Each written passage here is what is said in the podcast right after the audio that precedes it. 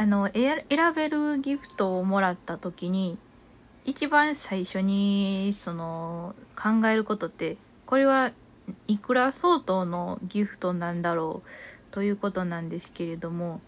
1000円2000円3000円まあ大体それぐらい4000円5000円ぐらいまでだと思うんですけど大体自分たちがもらうのは。なんですけどあこれ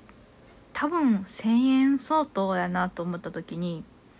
どれが一番1000円としてのその一番お得感があるかとか今一番なんかでもそんなに今欲しいもないしそこまでなんかええもん載ってないなってなった時に一番やっぱり枕を選びますね。